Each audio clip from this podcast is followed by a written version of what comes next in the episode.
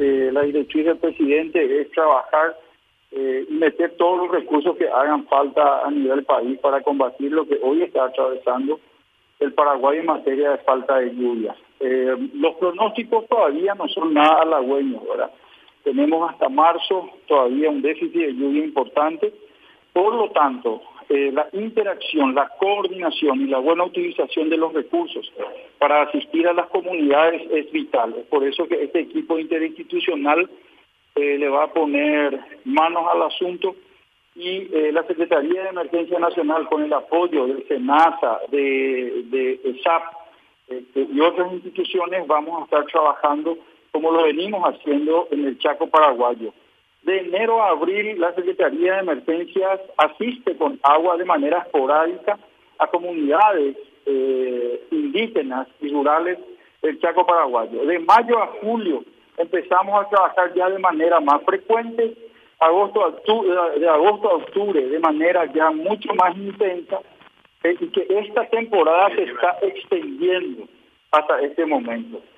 Los departamentos eh, de Alto Paraguay, de Boquerón y Presidente Ayes poseen comunidades eh, indígenas y comunidades rurales, las cuales solicitan a la Secretaría de Emergencia, ya sea de manera frecuente, permanente o mucho más intensa, la provisión de agua nosotros lo que hacemos es eh, darle prioridad a las, a las USFs, aljiles comunitarios y a las escuelas.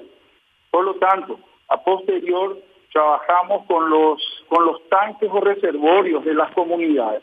Dentro de este recorrido que nosotros hacemos durante gran parte del año en el Chaco Paraguayo, tenemos un relevamiento, eh, podría decirse casi exacto, de cuáles son las necesidades en cuanto a colecta de agua, almacenamiento y distribución de agua en comunidades indígenas y rurales del Chaco.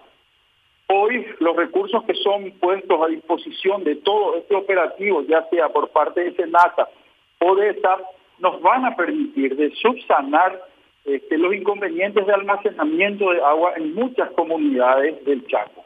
El incremento en la flota de transporte de agua, eh, de la Secretaría de Emergencia, más con el apoyo hoy, tanto como les decía, de SAP y de SENASA en el aumento de la capacidad de transporte de agua, nos va a permitir llegar a más comunidades. A esto hay que sumarle que el Ministerio de Obras Públicas y Comunicaciones, con SAP, ha puesto a disposición de la Secretaría todas las bocas del acueducto en el Chaco Paraguayo.